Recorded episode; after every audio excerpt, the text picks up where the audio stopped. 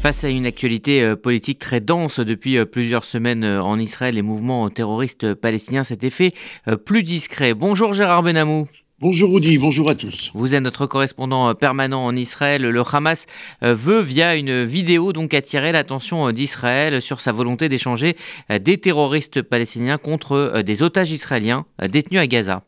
Oui, le Hamas, qui constate que la vie politique intérieure en Israël est en passe d'occuper peut-être toute l'actualité, en tout cas pour une bonne part de l'attention des Israéliens, a voulu rappeler une de ses attentes. Elle concerne au regard du Hamas la population palestinienne en démontrant ses capacités à faire libérer par Israël des terroristes détenus dans les prisons israéliennes. La direction du Hamas, préoccupée par le renforcement de son positionnement, toujours en concurrence avec d'autres factions terroristes de Gaza comme le djihad islamique, et euh, pour le Hamas, eh bien, la manœuvre a consisté à diffuser une vidéo après près de neuf ans d'un silence ténu depuis 2014 sur le sort d'un otage israélien d'origine éthiopienne, Avera Mengistu. 38 ans, qualifié de psychologiquement perturbé par sa famille, dans la vidéo non datée et non certifiée le Hamas fait tenir à son prisonnier des propos provoquants reprochant à Israël de l'avoir abandonné. Un texte qui vise à déstabiliser la famille et à placer la question des négociations pour la libération mutuelle d'Israéliens et de terroristes au cœur d'un débat. Seulement, la famille du jeune homme a eu du mal à certifier qu'il s'agissait bien de son parent, Avera Mengistu. Et Netanyahou, lui, a réagi à la diffusion de cette vidéo.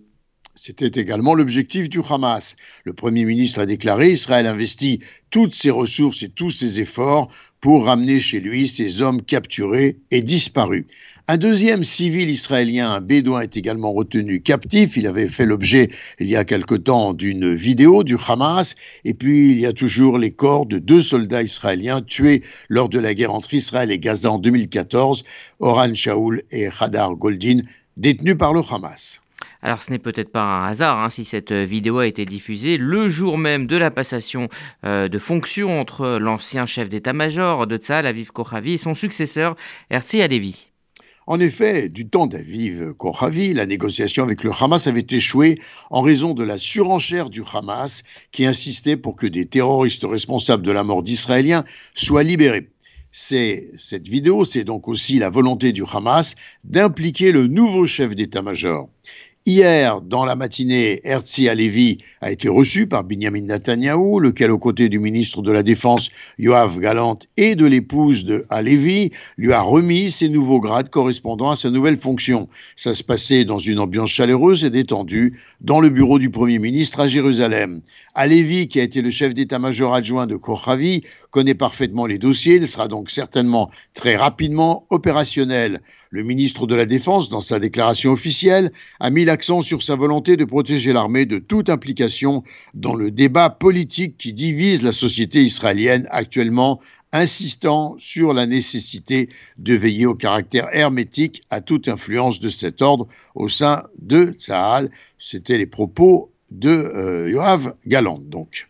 Et pendant ce temps-là, sur la scène politique, eh bien, les choses ne s'apaisent pas en Israël.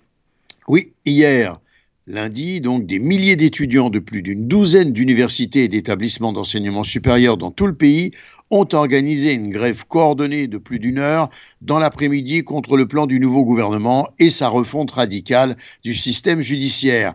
La grève est venue prolonger les mouvements de protestation massifs des Israéliens ces deux dernières fins de semaine.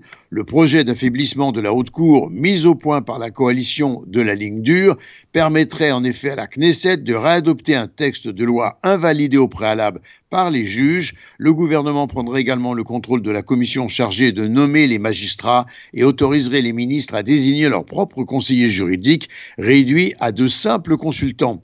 La nomination des juges se ferait entre autres euh, pratiquement majoritairement par des responsables politiques, ce qui exclut tout contre-pouvoir. Et puis, il faut ajouter que le ministre Smotrich, lui, a affirmé il y a peu dans un enregistrement que son électorat se fichait bien qu'il soit homophobe ou même fasciste. Fin de citation. Alors on en parlera dans les détails de l'ALIA euh, dans un instant. Israël qui devrait, euh, selon euh, Benjamin Netanyahu, connaître une augmentation massive de l'immigration en provenance de pays occidentaux. Et notamment des États-Unis, selon Netanyahou.